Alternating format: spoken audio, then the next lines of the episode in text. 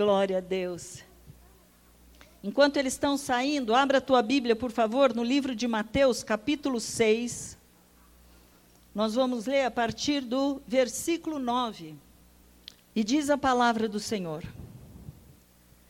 Portanto, vós orareis assim: Pai nosso, que estás nos céus, santificado seja o teu nome, venha o teu reino. Faça-se a tua vontade, assim na terra como ela é feita no céu. O pão nosso de cada dia dá-nos hoje, e perdoa-nos as nossas dívidas, assim como nós temos perdoado aos nossos devedores. E não nos deixes cair em tentação, mas livra-nos do mal, porque teu é o reino, o poder, a glória para sempre. Amém. Porque se perdoardes aos homens as suas ofensas, também vosso Pai celeste vos perdoará. Se, porém, não perdoardes aos homens as suas ofensas, tampouco vosso Pai vos perdoará as vossas ofensas. Sabe, querido, eu, a minha pergunta, o que, que Deus queria que eu falasse, é justamente porque nós estamos terminando o ano. E fim de ano tem sempre aquela, vamos fazer um balanço, vamos ver o que aconteceu, vamos ver o que, que vem pela frente. Quando pensamos que vai chegar a 31, parece que no dia seguinte, como uma varinha mágica, né? acabou o velho ano e a nossa esperança renasce. É mais ou menos isso que acontece nesse final de anos. E eu fiquei perguntando, porque quando você lê a Bíblia, muitas são as promessas de Deus que Ele tem para nós. São muitas as promessas.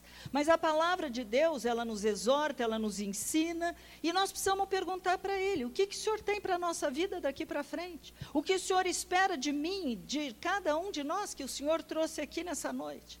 Como vocês sabem, eu tive uma crise de diverticulite e passei três semanas fora. Né? Normalmente, quando eu tomo antibiótico, uma semana está tudo resolvido, mas dessa vez não. Essa vez eu precisei três semanas. E até parar no hospital eu fui. Mas nesse período que eu fiquei parado, eu reconheço Deus em tudo. Quando está doente, quando não está, tendo, não tendo, aquela coisa, né? E quando eu fiquei parada, foi interessante que eu ganhei um livro de presente. E esse livro eu comecei a ler e ele me desafiou muito, muito, muito, muito, muito. Porque nós estamos pensando e estamos experimentando um novo tempo de Deus. O que Deus quer fazer nas nossas vidas. Nós já temos visto, gente, nós ouvimos aqui testemunhos maravilhosos no culto que nós fizemos, onde as pessoas vieram testemunhar do poder de Deus, do que Deus tem feito, do como Deus tem agido. E nós temos experimentado isso porque Deus já começou esse novo tempo, já está nos levando para essa passagem. Mas aí naquele livro, de repente, eu chego numa passagem e eu quero que você abra Filipenses capítulo 3, a partir do versículo 13.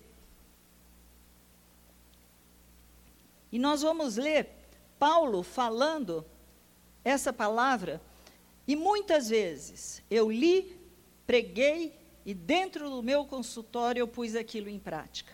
Olha que coisa linda que está escrito. Irmãos, Quanto a mim, não julgo havê-lo alcançado, mas uma coisa eu faço. Esquecendo-me das coisas que para trás ficam e avançando para as que diante de mim estão, eu prossigo para o alvo, para o prêmio da soberana vocação de Deus em Cristo Jesus.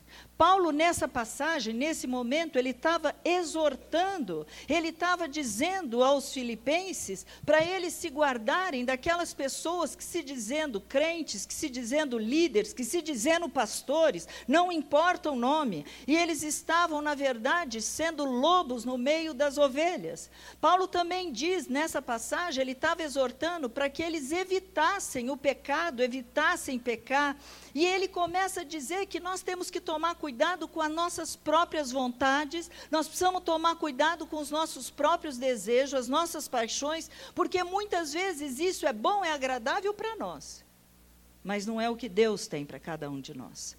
E quando ele fala sobre isso, ele se usa como modelo. Né? E ele começa a dizer que antes do encontro que ele teve com Jesus, a conduta dele, a maneira como ele encarava as coisas de Deus era de uma maneira maravilhosa. Ele era um homem íntegro, ele foi circuncidado no oitavo dia, ele era da tribo de, de Benjamim, ele diz que ele era hebreu dos hebreus, um pouquinho vaidoso também, mas tudo bem. Ele se considerava o máximo, se coloca como fariseu. E fariseu, para vocês terem uma ideia, era aqueles que conheceram conhecendo a palavra, eles tinham total conhecimento, mas eles não praticavam. Era meio que hipócrita, porque conhecendo, sabiam o que devia fazer, mas é só no conhecimento, nada da prática.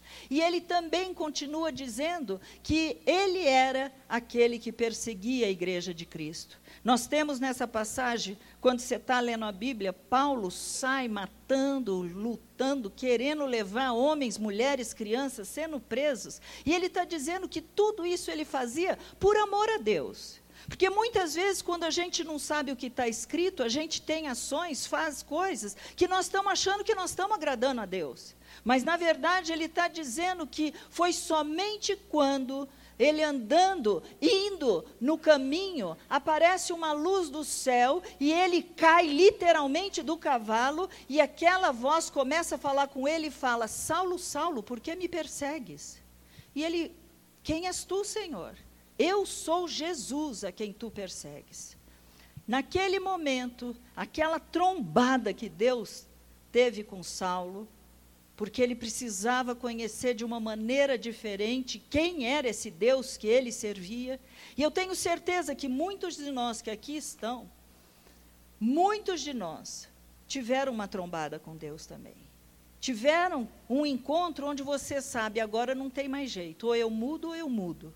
Ou a coisa é nova ou ela é nova. É mais ou menos como o que aconteceu com Caio e comigo. Não dá para ser diferente. Não dá para você passar quatro anos e meio sem dormir e casamento acabado, vida acabada, e de repente Deus entra na tua vida, muda a tua história, salva o seu casamento, mas o mais interessante, se revela você, cura a tua filha e fala: agora é tudo novo. São trombadas. Pessoas se convertem às vezes de uma maneira tão suave, tão tranquila, outros não. Outros somente assim, Deus chegando e dando um chacoalhão tremendo. Paulo passou por isso. E ele descobriu que não havia nada, nada, nada melhor do que o conhecimento que agora ele tinha desse Jesus. Ele começou a querer mais e mais. Ele queria ser se achado nele, sabendo, sem justiça própria, sabendo que Cristo em nós era a esperança da glória. Ele falava, ele tinha sede e fome de Jesus e cada vez mais ele entrava nesse caminho. E aí, quando você continua lendo Filipenses capítulo 3, no versículo 15, ele fala assim: ó, todos, pois, que somos perfeitos, tenhamos este conhecimento. Queridos, eu não sei você, mas eu jamais poderia dizer que eu sou perfeita. Mas aí nós temos que entender que é por causa do que Cristo fez por nós que eu e você podemos dizer: o ato dele foi perfeito. Ele tomou o meu lugar e agora eu posso ter uma novidade de vida. Não vai ser mais a minha obra, a minha boa ação, o meu coração todo uh, cheio de compaixão que vai me levar à salvação. Não vai ser isso, mas tem que ser o que Deus, através de Jesus, fez por nós, e não o que nós fizemos para Ele. E de repente começa uma nova história, nova meta, novo plano, que eu e você podemos trilhar que eu e você podemos caminhar. Agora o padrão tem que ser padrão Deus, tem que ser prumo da palavra de Deus, e esta palavra tem que confrontar a tua e a minha vida. Nós precisamos parar, ouvindo o que Deus tem, parar e falar: o que, que eu estou errado nisso? O que eu posso mudar nisso? É assim que a palavra de Deus diz. Sabe? E é interessante que no consultório, às vezes me chegavam casos tão cabeludos, naquela época, como agora, inclusive, estavam tendo tantos problemas financeiros, e quem ficava no consultório eram pessoas que realmente estavam precisando de tratamento. Pessoas que estavam precisando de um aconselhamento. Então era cada caso cabeludo que me chegava lá, que o Caio tinha até uma estratégia comigo. Ele simplesmente fazia o seguinte: eu entrava, entrava no consultório às oito da manhã, chegava em casa às nove da noite. Consulta de 50 em 50 minutos, 10 minutos de intervalo e começava de noite. Conforme eu abria a porta, ele olhava para mim, ele ficava mudo. E ficava quietinho, esperando eu ficar mansa, calminha. Porque eu não conseguia, ouvindo aquilo que eu ouvia, eu não conseguia não chorar junto. Eu não conseguia não estar com a pessoa. Eu não conseguia, porque aquilo lá era o seguinte: você se sente impotente e incompetente. E só Deus para mudar as histórias. Então ele ficava quieto, esperava eu ficar mais tranquila, e depois a gente descia, ia jantar e podíamos conversar. E muitas e muitas vezes, querido, como psicóloga, eu atuava na alma das pessoas. O que quer dizer isso? Porque todos nós temos feridas, todos nós fomos machucados e também machucamos as pessoas. Então, quando alguém chegava para falar do seu problema, o que ela estava passando, o que ela estava ensinando, o que ela estava pondo para fora, era justamente essa, aquela marca, aquela mágoa, aquela tristeza, e aquilo muitas vezes as deixavam prisioneiras. É por isso que essa passagem falou tanto comigo, porque quando eu lendo, eu tinha que atender um paciente em seguida e eu falei, Senhor, o Senhor sabe a luta que essa pessoa está passando. Eu falei, me dá uma palavra. Na hora que eu abri a Bíblia, esquecendo as coisas que para trás ficam, eu prossigo para o alvo. Queridos, é uma decisão, tua e minha, deixar aquilo que te magoou, aquilo que te aprisionou, aquilo que te fez mal, aquelas palavras que você ouviu, você toma uma decisão de deixar para trás. Deixando, esquecendo, você não vai ter Alzheimer, não é nada disso. Você vai até relembrar, mas você não vai mais sentir dor naquilo que você foi machucado. E é interessante que, quando eu falava desde a primeira consulta, eu dizia para os pacientes: olha, eu sou uma psicóloga cristã. Então, se você entra aqui, você vai saber que se você não quer ouvir a palavra de Deus, você tem um mundo de psicólogos que você pode procurar. Mas aqui, se for preciso, eu vou parar minha consulta e eu vou orar por você. É assim que eu vou lidar com você. E quantas e quantas vezes, diante dos meus olhos, eu via Deus trazendo cura, cura para aquelas pessoas. E como que você age nesses momentos? Você está ouvindo, você está, a alma da pessoa está machucada, você está ouvindo sobre as suas feridas, você está ouvindo sobre as suas lutas, né? Mas eu tinha que, como psicóloga cristã, encaixar naquela conversa algo que nem sempre a pessoa estava preparada. Por quê? Porque existem doenças que são psicossomáticas e que elas acontecem por causa da nossa alma. Como a coisa não é resolvida, muitas vezes o nosso organismo vem uma enfermidade, aquilo vem para fora, a psicossomática. São doenças que, por causa das nossas guerras, lutas, problemas, elas vêm e trazem doença para o corpo. Mas eu precisava falar que o homem não é apenas uma alma e tem um corpo. O homem é um espírito, o homem tem uma alma e o homem habita no corpo. São três etapas e são essas três etapas que têm que ser trabalhadas. Não adianta eu só ficar falando, remoendo, remoendo, ou uma pessoa chegar a falar, falar, falar. É bom falar. É ótimo falar, traz alívio. É por isso que às vezes você deve procurar uma pessoa que você confia, não todo mundo, né? Para você poder se expor, para você pôr para fora, para você conversar. Mas a pessoa precisa entender que o nosso espírito está vivo e que nós precisamos trabalhar com ele para que seja feita uma libertação com, completa. Eu, eu acho interessante porque quando você fala que você nasce de novo, novas oportunidades, nova esperança, novos projetos. Mas quando você atua na alma, você corre esse risco de ficar falando, repetindo, repetindo, repetindo, um alívio instantâneo, mas não tem cura. E eu, sinceramente, eu não acho, não posso entender religião ou a presença de Deus como uma religião. Deus, quando entra na tua e na minha vida, Ele veio para trazer para nós vida e vida em abundância. E eu não estou falando aqui de abundância de coisas materiais, de ter, de ser bonita, de ser alto, magro, gordo, baixo. Eu não estou falando disso. A vida em abundância que Jesus tem para você e para mim é algo que só Ele pode fazer. Só Ele pode transformar. E Ele sabe aonde tocar. Sabe? É, Todos nós, todos nós machucamos pessoas e somos machucados por pessoas. É algo que não tem jeito. E é muitas vezes nós quando nós estamos remoendo, nós lembramos mais dos erros do que dos acertos. Parece que nós somos negativos. Começa a falar, daí a pouco você está falando porque fez isso, porque falou aquilo, porque não sei o que lá. Nós, nós temos uma tendência a lembrar mais dessa parte ruim que aconteceu, que fizeram conosco. Mas, gozado, a gente nunca pensa o que nós fizemos para os outros. Mas será que eu fiz alguma coisa? Sou tão perfeita. Sou tão, sou tão resolvida. Sabe? É, no fundo, no fundo, eu quero ser perdoada rapidamente, mas eu fico remoendo o que o outro fez para mim em mim, o que causou, o que as palavras me feriram, e aquilo vai, vai tomando uma proporção muito grande. Eu quero ser justificada pela minha boa intenção, mas eu não quis dizer isso. Eu não falei desse jeito. Então eu quero que a pessoa, sem entender meu coração, entenda que eu não fiz por mal. Mas como é que eu vou julgá-la? Mas você fez isso, você falou aquilo, você. Nós também não estamos entendendo muitas vezes o que está no coração. E o pior é que quando nós estamos quase conseguindo perdoar esquecer, pronto, a pessoa vem e comete o mesmo erro.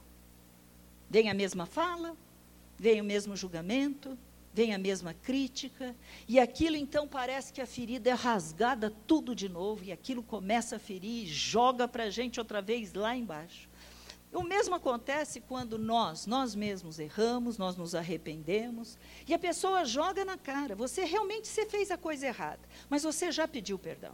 Você sabe que você errou e você já falou, olha, me perdoa, me perdoa. Eu errei, eu pequei, né? Só que aí passa um tempo e na próxima discussão, mas também, ó, que você fez isso, isso, isso e isso.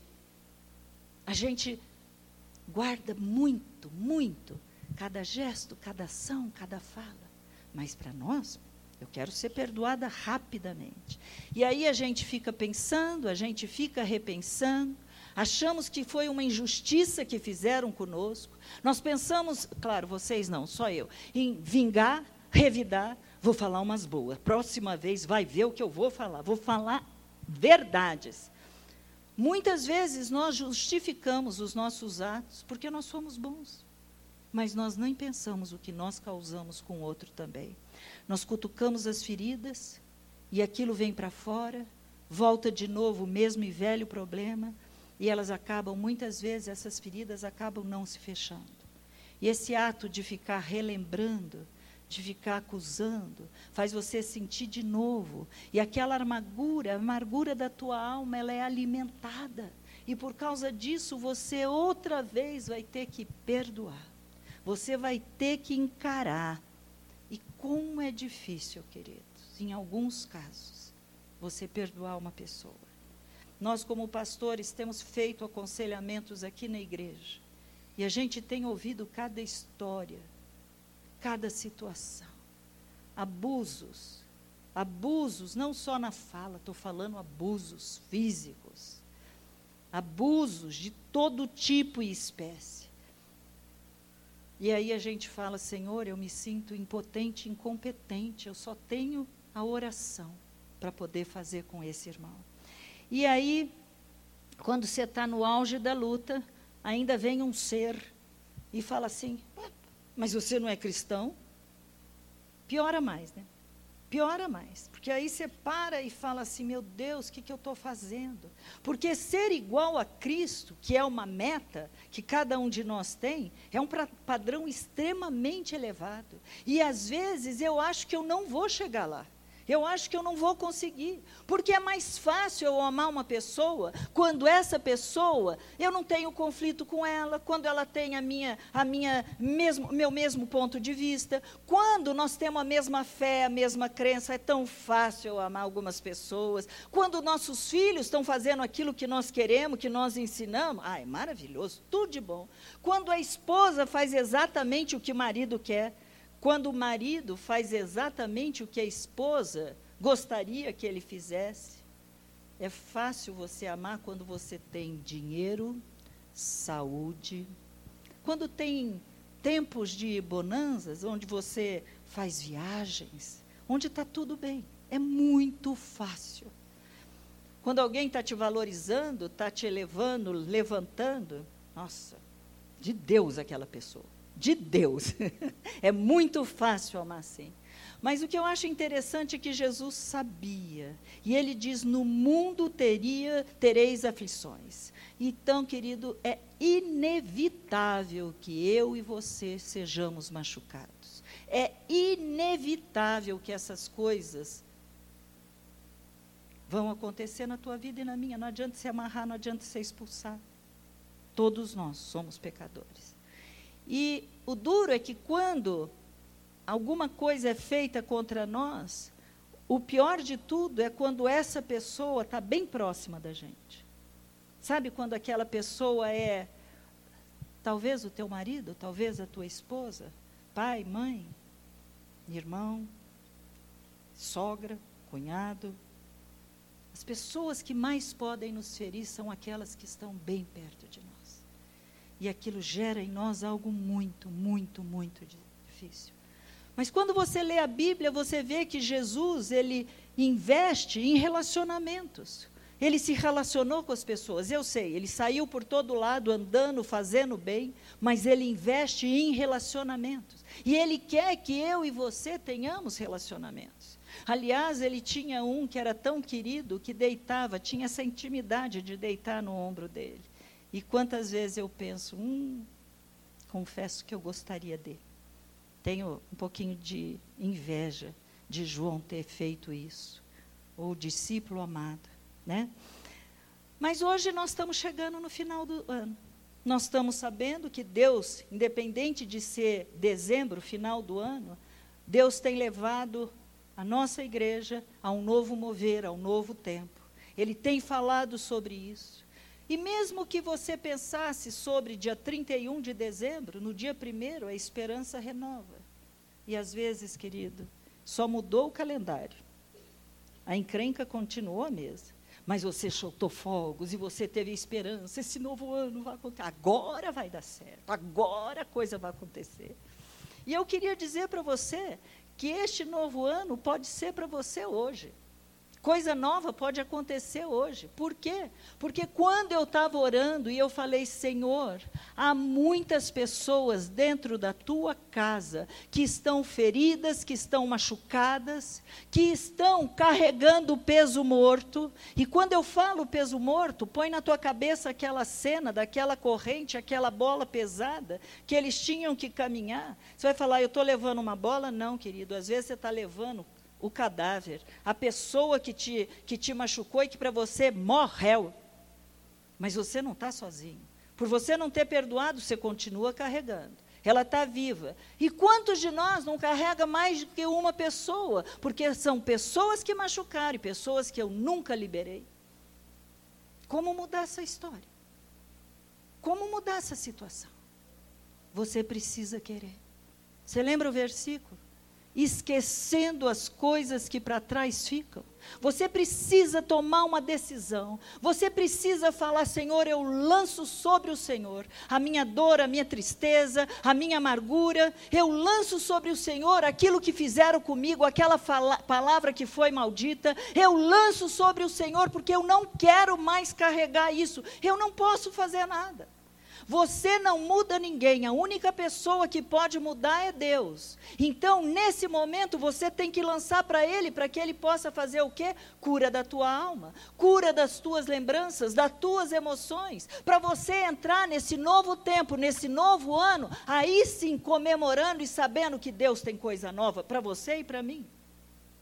A parte dele, querido, já está pronta. Ele quer e pode fazer. Ele tem essa capacidade. Ele é Deus. Nada é impossível para ele. Nada é impossível para ele. Mas nós temos que tomar uma decisão de convidar Jesus, entra, limpa, retira o que não te agrada, me perdoa pela minha falta de perdão, por eu não conseguir amar as pessoas como o Senhor gostaria. Me perdoa. Sabe, e ele só pode fazer isso por você porque quando Jesus se fez carne, a Bíblia conta do que ele passou, e quando você começa a ler a história de Jesus, você fala: Meu Deus, como esse homem sofreu. Ele não estava aqui nesse mundo como Deus, ele estava aqui, ele tinha se esvaziado, ele estava como homem. Ele precisou do Espírito Santo descer sobre ele, e naquela descida, aí sim ele pôde fazer todos aqueles milagres. Ele precisava vencer a carne dele, precisava vencer Satanás, porque Adão não venceu.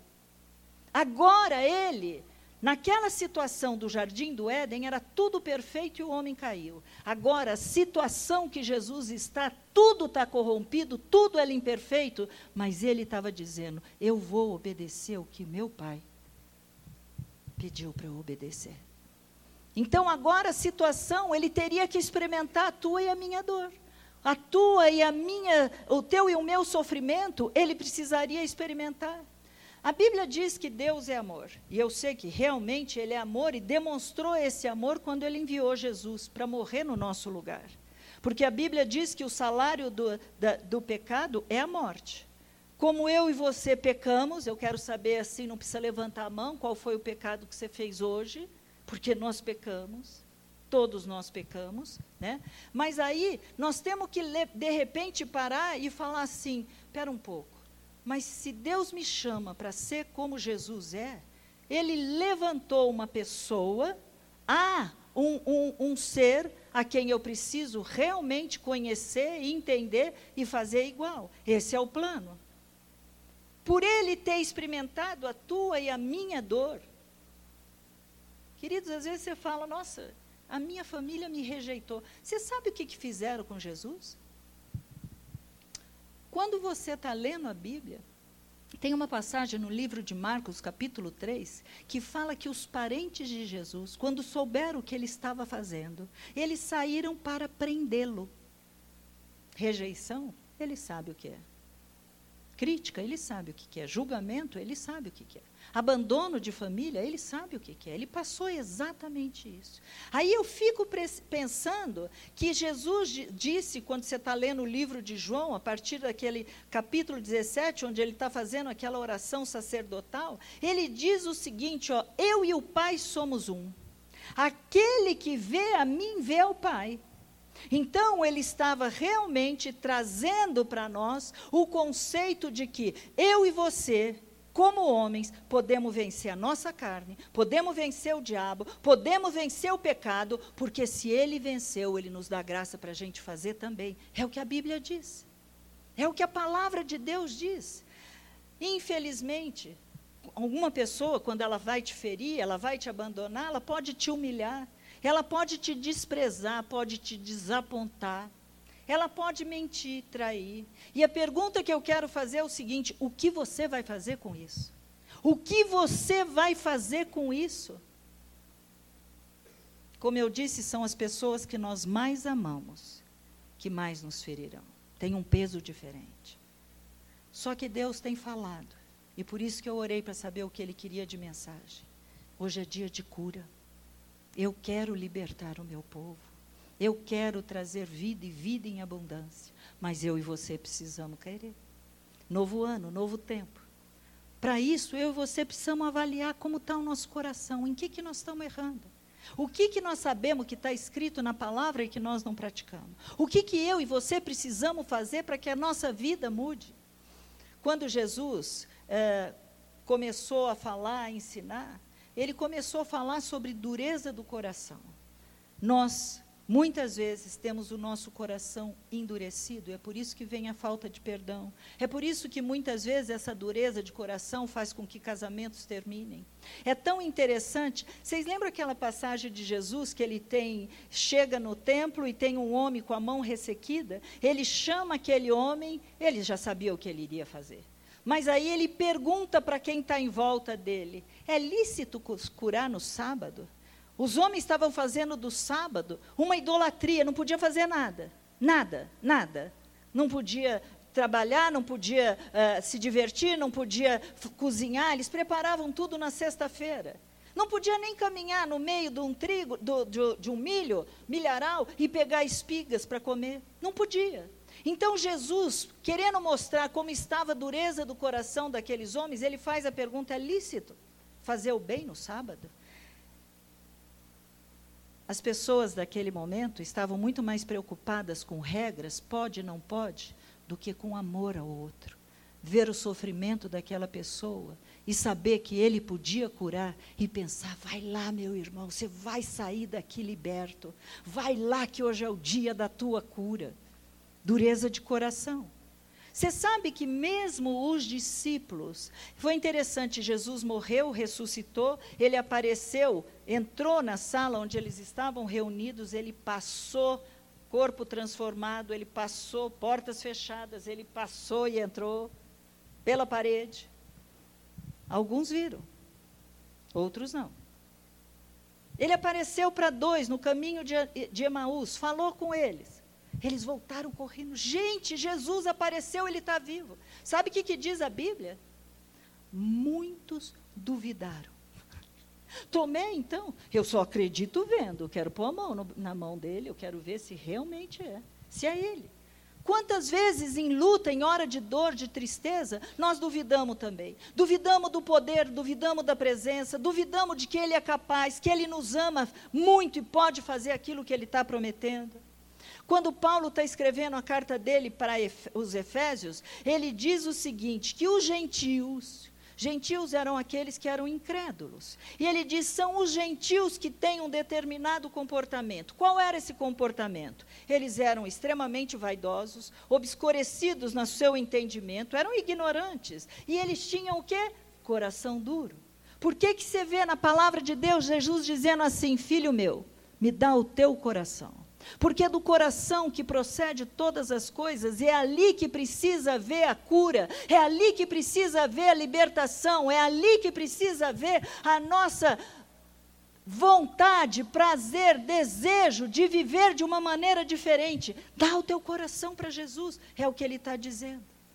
Paulo, quando está dizendo isso, falou: Mas nós não somos assim. Nós não somos. Nós agora fomos comprados pelo sangue de Jesus. Nós agora fomos predestinados para sermos como Ele é. Nós agora estamos sendo capacitados para fazer as mesmas coisas que Ele fez. Olha que coisa tremenda. Irmão, você foi chamado para trazer libertação aos cativos. Você foi chamado para orar pelos enfermos, para que eles sejam curados. Você foi chamado para que você orasse, demônios fossem expulsos. Você foi chamado para que uma pessoa morta você possa dizer: ressuscita. Simples assim. Cadê a nossa fé? Onde nós estamos praticando isso? É por isso que eu e você precisamos nos despojar do velho homem, dos nossos raciocínios, daquilo que nós pensamos, porque agora é uma maneira nova. Agora não é mais o que eu achava, o que eu pensava, a maneira como eu cria, mas agora é o que está escrito.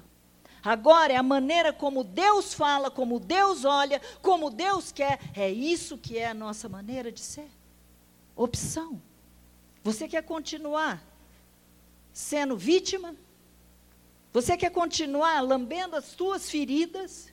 Continuar achando que o mundo é contra você, que você é uma coitada? Que todo mundo está errado, só você está certo? Vitimização. Ou você vai falar, agora chega. Isso foi eu lá atrás. Agora eu caminho para o alvo. E o meu alvo é ser uma nova pessoa. O meu alvo é ser o que Deus quer que eu seja. Fazer o que Ele quer que eu faça. Caminhar como Ele caminhou. Isso é o alvo. Esse é o alvo que nós fomos chamados. Sabe, querido, se você está passando pelo inferno com um relacionamento mal resolvido, quebrado, rompido, não para lá não. Não para lá não. Chega diante de Deus, se quebrante, confessa teu pecado, fala que você não consegue perdoar. Fala para ele, eu não sinto vontade de perdoar. E aí ele vai dizer para você, perdão não é sentimento. Já ouvi inúmeras, mas inúmeras pessoas falando: ah, é porque você não sabe o que fez comigo.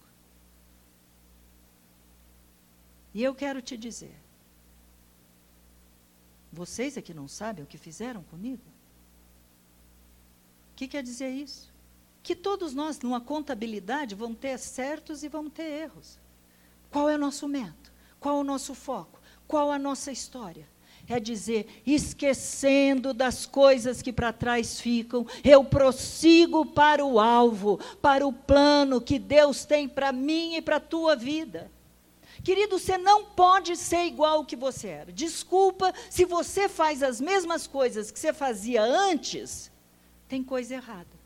Você não se converteu. Ou pelo menos você não entendeu qual é o plano de Deus para a tua vida. Está faltando você ler a Bíblia, e praticar o que está escrito. É o que está escrito na palavra de Deus. Ele quer te curar e ele quer me curar. Você já pensou se começar o ano, que pode ser o início hoje, não dia 31, onde você tenha certeza: Deus é comigo. Deus está aqui e hoje Ele quer me curar. Eu quero tirar essa amargura. Eu quero aquela pessoa que me fez mal, eu deixo na mão de Deus. Sabe qual é a tua maior vingança? orar pela pessoa que te fez mal. Sabe por quê? Porque você vai deixar na mão de Deus. Deixa Deus te defender. Cuidado com o que você está fazendo, porque vai ser o próprio pai desta pessoa que vai se levantar no teu e no meu lugar para defender. Já pensou? Já pensou que coisa linda? Cuidado com a tua boca. Cuidado com o que você fala. Cuidado como você machuca teu filho, tua filha. Cuidado com o que você tem feito, porque ele quer transformar, mas ele quer que você fale: Senhor, eu estou em pecado. Eu não consigo perdoar. Eu não consigo liberar o perdão. Sabe, Deus se importa. Deus se importa com o nosso coração, com as nossas lutas. E Ele quer nos restaurar e Ele quer nos reconciliar. Você sabe que você e eu fomos chamados para o ministério de reconciliação? Como assim, Raquel? Abra a tua Bíblia em 2 Coríntios, capítulo 5, versículo 18. Ora, tudo provém de Deus, que nos reconciliou consigo mesmo, por meio de Cristo, e nos deu o ministério da reconciliação. Naquela cruz, de um lado estava a mão de Deus, do outro lado estávamos nós. E Jesus fazendo essa ligação de novo. Por quê? Porque o nosso pecado fez, faz separação entre nós e Deus. Deus é santo. E nós só podemos chegar diante de Deus quando nós reconhecemos Jesus como nosso Senhor e Salvador, porque aí Ele assume o teu lugar. Você deixa de ter que pensar em você, deixa de tentar se defender, deixa de tentar lutar pelo teu mérito, a tua força, a tua maneira de achar, de pensar, de agir e fala: Senhor, eu só sei que eu nada sei, mas eu preciso do Senhor. É assim que é. E nós precisamos, quando a gente chega nele, saber que ele é amor e que tudo vem num pacote. Tudo está lá dentro. Naquela cruz, quando Jesus fala, está consumado ele diz assim: Olha, tudo o que eu tinha que fazer foi feito. Está pronto, está à tua disposição. Você quer? Imagine que eu chegue para você e fique aqui, ó, eu tenho um presente. O presente está aqui. Mas você vai ter que sair do teu lugar para você pegar. Tem uma ação tua, você precisa querer. Você entende isso? Ele fez, já está pronto. Ele tem vida e vida em abundância. Ele quer sarar tuas feridas, ele quer curar tua amargura, mas você precisa querer. Você precisa dar esse passo de falar: eu não quero errar mais. Eu não quero cair mais nessa mesma e velha cilada. Eu não quero abrir a minha boca para ferir, para machucar. O que, que você está pondo para fora? Qual é, o que está saindo? Porque a Bíblia diz que do coração, nossas, do nosso lábio, sai o que está lá dentro do coração. É isso que a palavra de Deus diz. Por isso que quando eu estava escrevendo isso, teve um momento eu comecei a chorar, eu chorava e eu falava, Senhor, como o Senhor é lindo. Como é que um Deus santo pode pensar em resgatar, em querer e nos buscar, nos atrair para ele? Como é que pode isso, querido? Que amor é esse que vai lá e pega aquele que é aquela prostituta? Ele fala com ela, aquela mulher já tinha tido cinco maridos. E ele se revela para ela. Ele não tem medo do teu e do meu pecado. Não existe pecado grande, menor. Pecado é pecado. Você rouba cinco reais, cinco milhões, é pecado, não importa a quantidade. Eu sou menos ladrão que o outro. Não, não existe isso. É pecado. Está errado. É pecado. E aí ele te chama, não só te atrai, te conduz até ele, te capacita, e o que é lindo, ele te coloca nas mãos um ministério. E fala: vamos comigo. Agora você vai fazer coisas maiores até do que eu fiz. Já pensou nisso? Você e eu somos chamados para fazer obras maiores do que Jesus fez. Mas eu reconheço que eu preciso aprender a amar.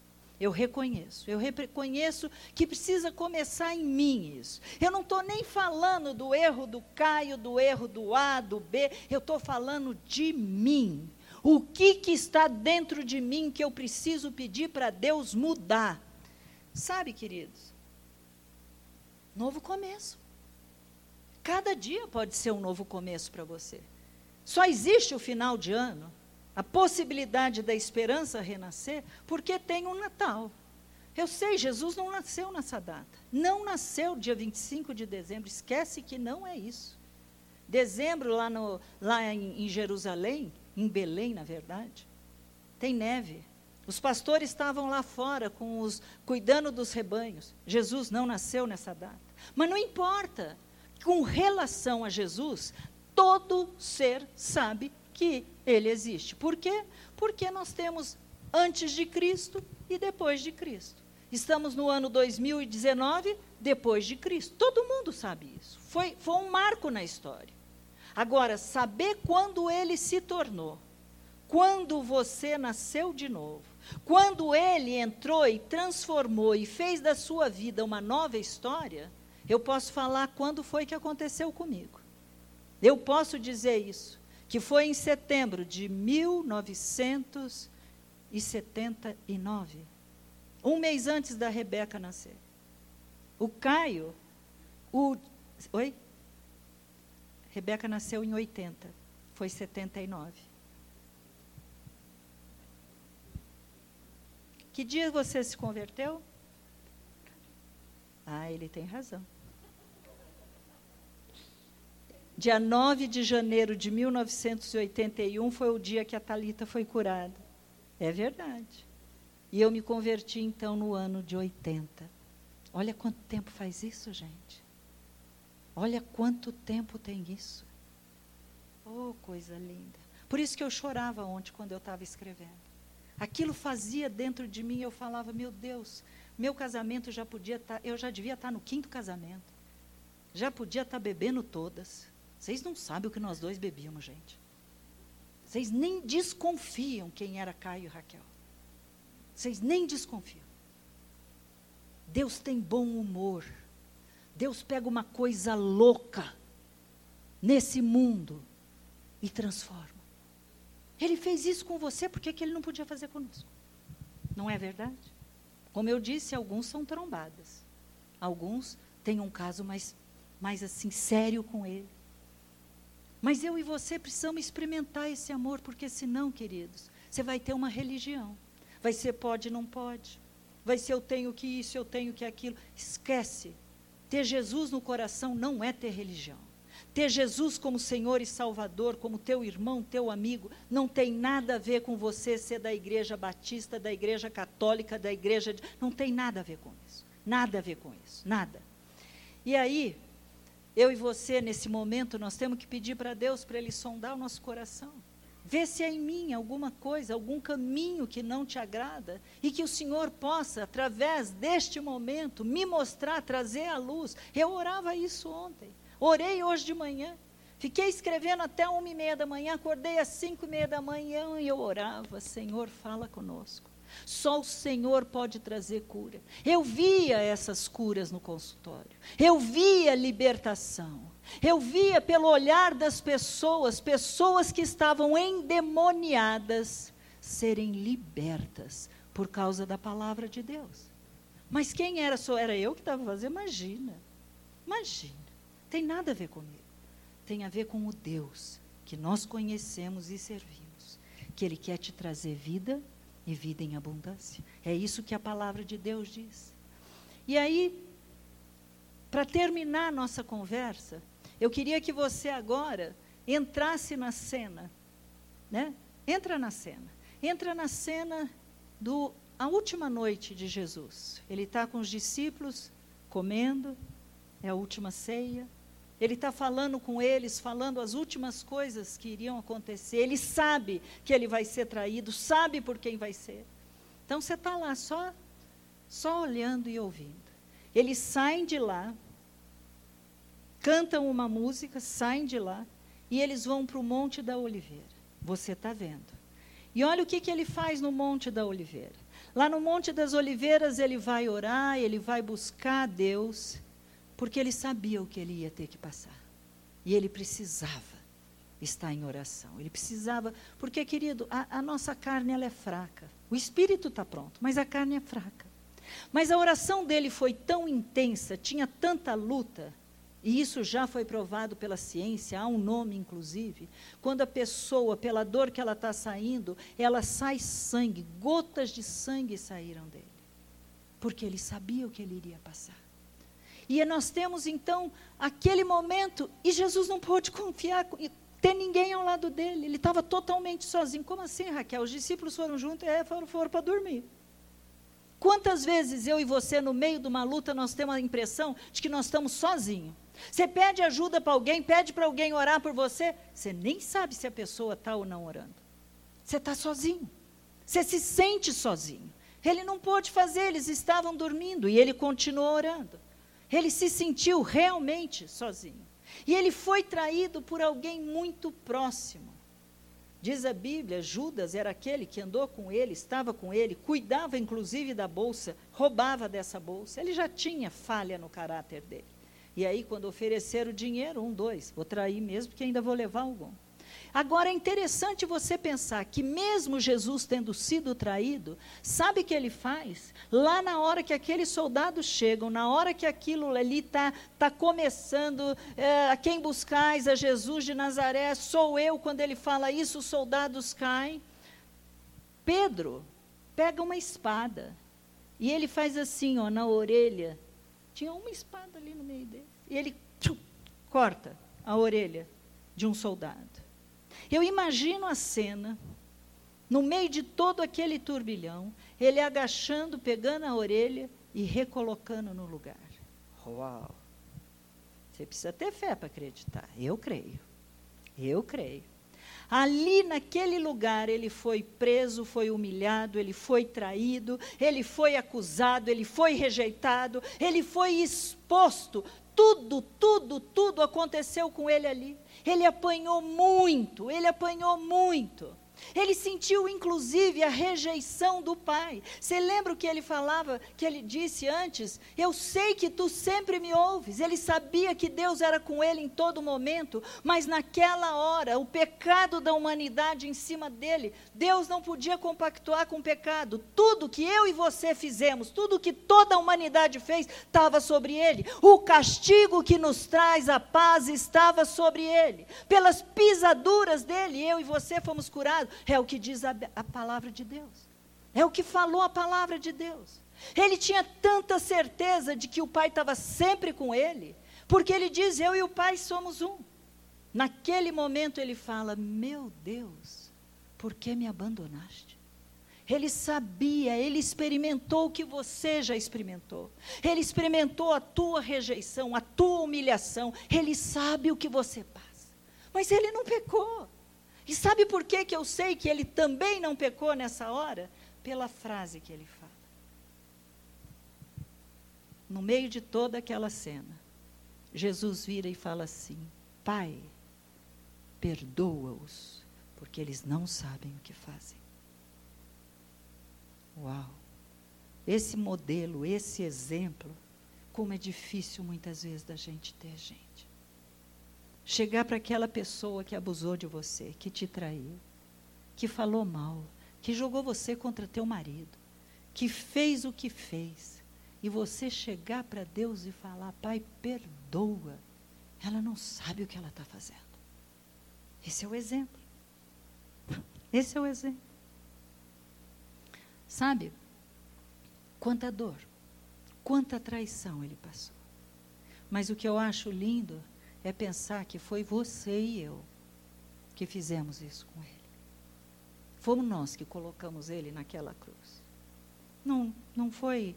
É, toda essa história tinha que acontecer. Toda essa tragédia.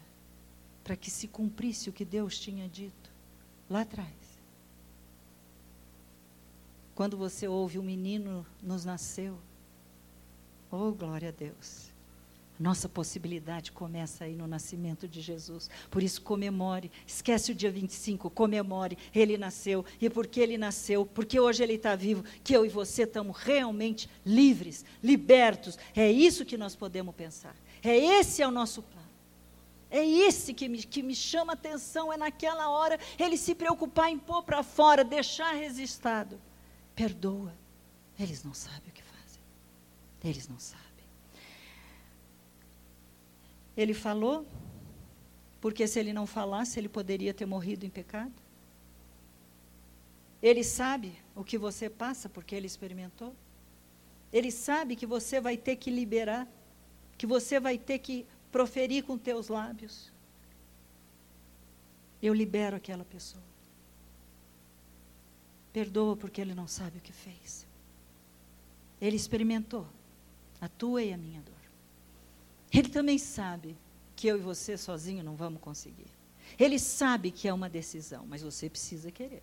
Você precisa querer esquecer. Você precisa deixar para trás. Você precisa lançar sobre Jesus tudo isso. E hoje de manhã, hoje não, ontem, nós assistimos um filme lá em casa. Eu gravei para as crianças. É um filme verídico, né? O céu existe. Isso, Mateus? O céu é de verdade.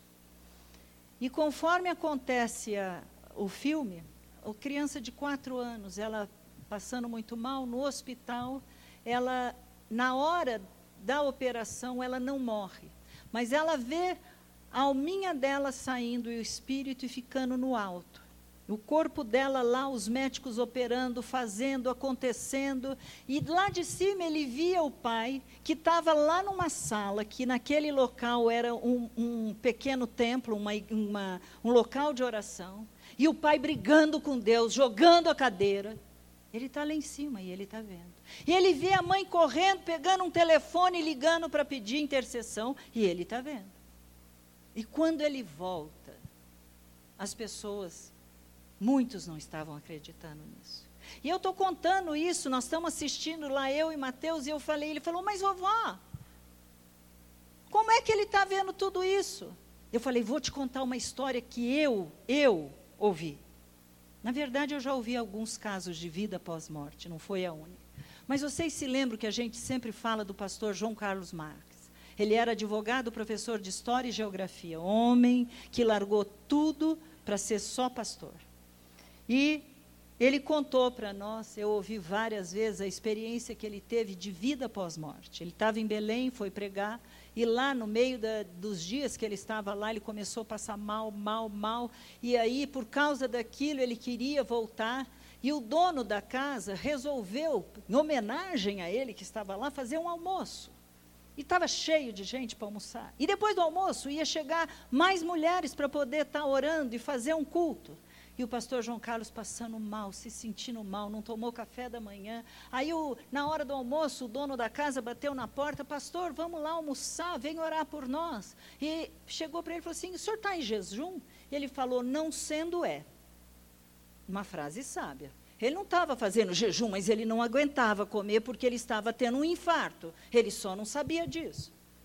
Aí ele chegou à mesa, todo aquele povo, e ele faz uma oração simples: Senhor, abençoa esse alimento em nome de Jesus, e foi para o quarto de novo. O homem estranhou, foi até atrás dele, bate na porta, e ele está sentado, E quando ele está sentado, esse homem fala: O senhor não está passando bem? Ele falou: Não. Eu quero ir embora. Você pode arrumar uma. Uh, comprar uma passagem? Eu vou embora. Eu quero voltar. Ele morava em Porto Alegre. Eu quero voltar para casa. Ele falou: Eu tenho uma médica que está aqui na reunião e eu vou chamá-la para ela vir atender. Essa médica chega e, conforme ela vai começar a conversar, pastor João Carlos morre. E pastor João Carlos ficou morto 30 minutos.